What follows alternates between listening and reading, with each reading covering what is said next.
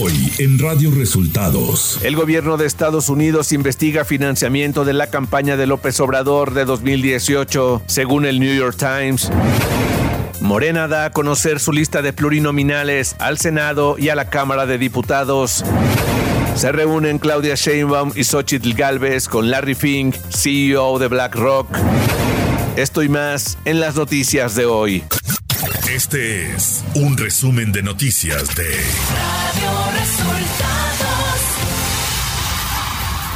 Bienvenidos al resumen de noticias de Radio Resultados. Ya estamos listos para informarle Luis Ángel Marín y Alo Reyes. Quédese con nosotros, aquí están las noticias. La mañanera. En la conferencia de prensa de este jueves, el presidente Andrés Manuel López Obrador informó que el diario The New York Times envió una serie de preguntas al vocero Jesús Ramírez para que respondiera sobre una investigación que está haciendo el gobierno de Estados Unidos sobre el financiamiento de su campaña de 2018. Porque ayer la corresponsal del New York Times envía a Jesús un cuestionario, pero en un tono que ahora lo van a ver este, amenazante, prepotente, dándonos a conocer que están haciendo una investigación con información de la DEA, en donde gentes vinculadas a mí recibieron dinero, ya no en el 6, en el 18, incluso que entregaron dinero a mis hijos el presidente celebró que el crecimiento económico en México esté en 3.2 durante el cuarto trimestre de 2023. Mira, estamos creciendo 3.2. Somos de los países con más crecimiento económico en el mundo. Desde luego, más que Estados Unidos, con todo respeto. López Obrador se refirió también a las cifras del INEGI sobre la inflación dadas a conocer este jueves. Otra muy buena. Hoy da a conocer el INEGI el porcentaje de inflación. Y miren, va para abajo la inflación.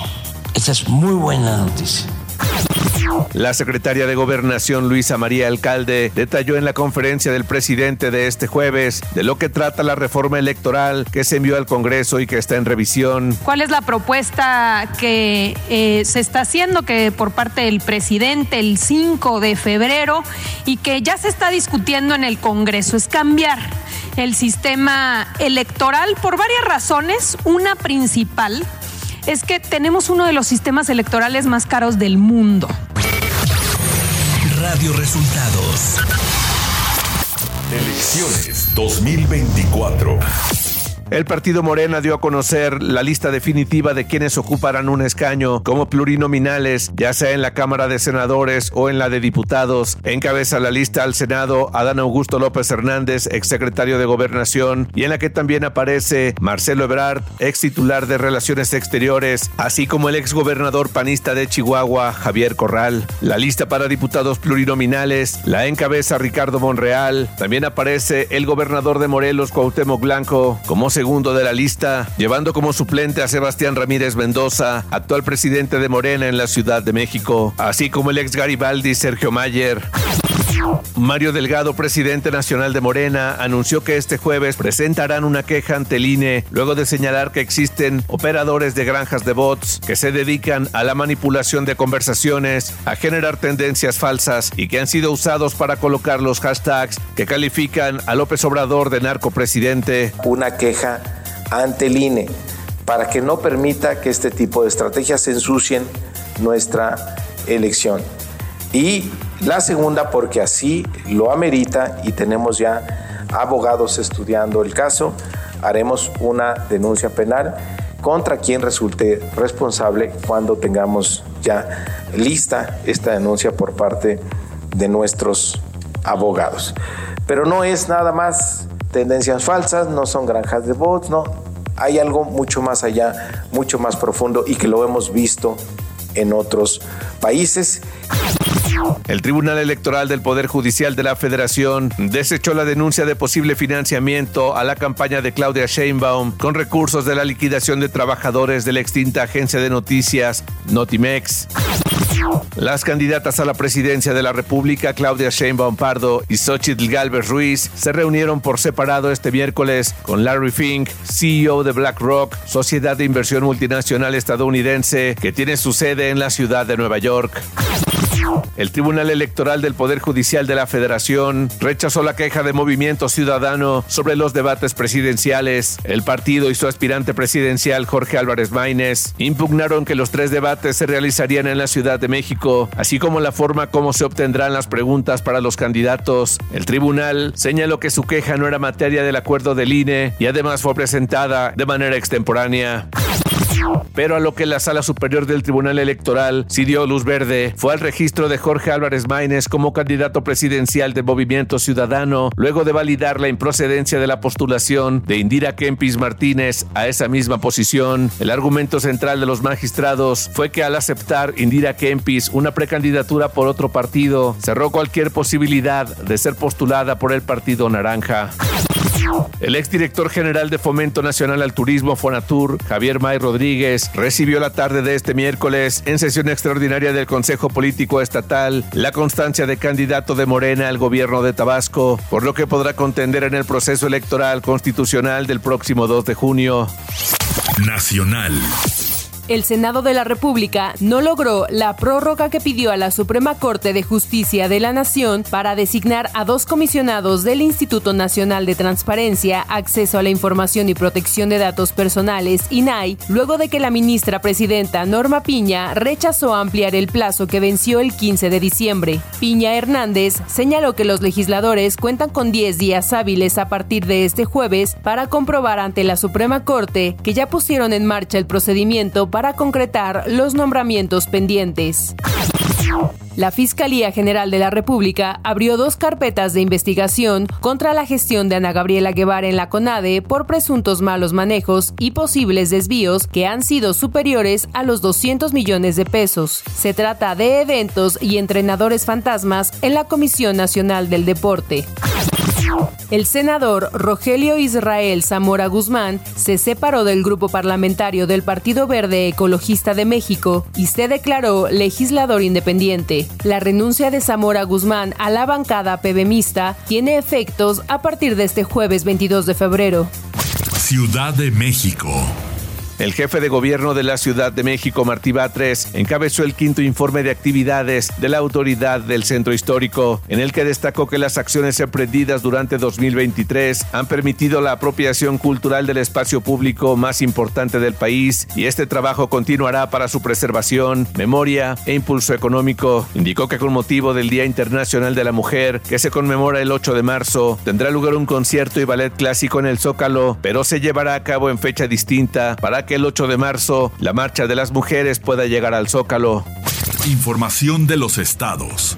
El senador de Morena, Félix Salgado Macedonio, se manifestó en contra de que representantes de la jerarquía de la Iglesia Católica participen en negociaciones con líderes del crimen organizado para tratar de pacificar la identidad. Afirmó que la gobernadora de Guerrero es Evelyn Salgado Pineda y es la responsable de garantizar la seguridad a la población y de ninguna manera le puede pedir a los poderes fácticos que se encarguen de ello.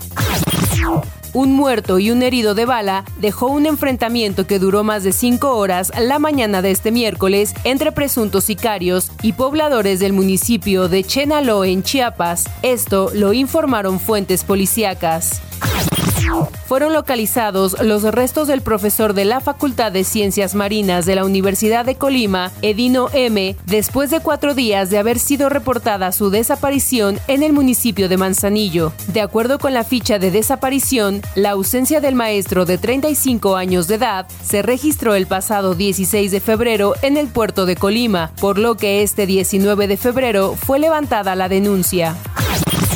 Unas 400 personas bloquearon este miércoles desde la una de la tarde durante cuatro horas y media en su totalidad la avenida costera Miguel Alemán frente al acceso principal del Parque Papagayo para protestar porque no se presentó personal de la Secretaría del Bienestar Federal en sus instalaciones. En el interior del parque, en seguimiento a un acuerdo tomado el martes en la noche, después de un bloqueo de 35 horas en la glorieta de la Diana, los manifestantes exigieron la entrega de apoyos para la reconstrucción de viviendas afectadas por el huracán Otis.